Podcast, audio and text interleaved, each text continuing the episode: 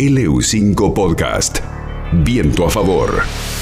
Vamos a hablar con Marcela Gallardón, integrante de la Federación de Bibliotecas Populares de, Neuquén, de la provincia de Neuquén. Eh, decía esto de, bueno, de este recorte en el fondo de las asignaciones que reciben las bibliotecas populares. Contame, Marcela, eh, cómo se llega a esta situación, esta ley, qué es lo que establece, esta ley 27.432 que fue sancionada eh, bajo el gobierno de, del expresidente Mauricio Macri. Bueno, esta ley en uno de sus puntos dice que esas asignaciones, que son, no solamente son para las bibliotecas populares, o sea, la, la, CONAVIP, que es la que reúne a, todas estas bibliotecas a nivel nacional, es una entidad que este, apoya a las bibliotecas con fondos y con capacitaciones, etcétera. No solamente para las bibliotecas populares, sino también para distintos organismos, como por ejemplo el Instituto Nacional de la Música, el Nacional del Teatro. El Instituto Nacional del Cine también, el del Cine también, el INCA. Este, bueno, son varias instituciones culturales que a través de esta ley reciben fondos para seguir funcionando. Para las bibliotecas populares es muy importante porque recibimos más o menos 300 mil pesos por año, no es una fortuna para todo un año, pero nos ayuda a mantenernos. Y además este, tiene subsidios especiales para ir a la feria del libro, con viáticos y para la compra de material y eso es muy importante para las bibliotecas para que se sigan sosteniendo. Este, en el artículo cuarto de esta ley dice que estas asignaciones específicas dejarán de tener vigencia el 31 de diciembre del 2022, o sea que falta poco, a fin de año sería.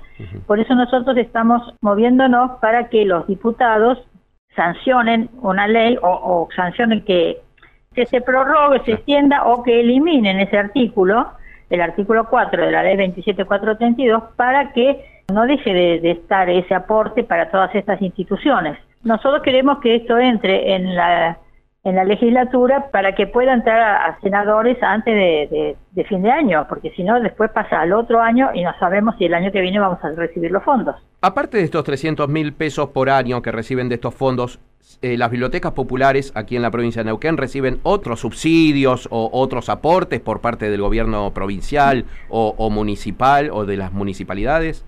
Las municipalidades, muchas colaboran, las del interior, colaboran con personal y algún aporte, según la municipalidad, ¿no? Y en Neuquén este, recibimos un aporte de la municipalidad, que es muy pequeño, son cinco mil pesos por mes, son cuatro mil y algo, no, no alcanza cinco mil. De la provincia recibimos el año pasado, no sé cuánto será este porque todavía no cobramos, 170 mil pesos recibimos. Este, bueno, con eso tenemos que vivir, aparte de las cuotas este, societarias y lo que pueda cada biblioteca general, ¿no? Generar para su mantenimiento. Esos 170 mil de provincia son anuales.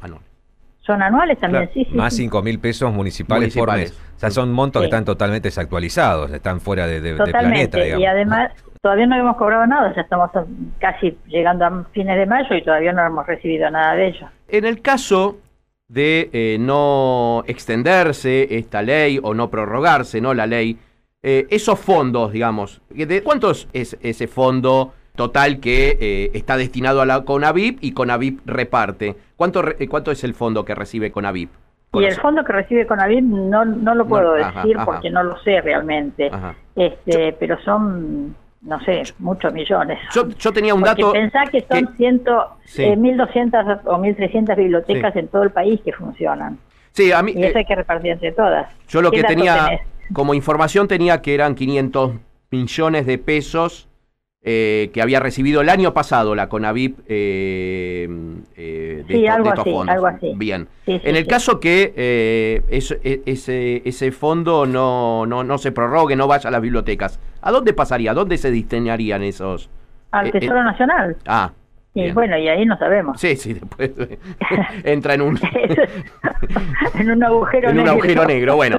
Eh, bueno, Marcela Gallardón, muchísimas gracias por esta, por esta charla, por esta, por actualizarnos un poco de esta situación que atraviesan, esta situación difícil que atraviesan las bibliotecas populares.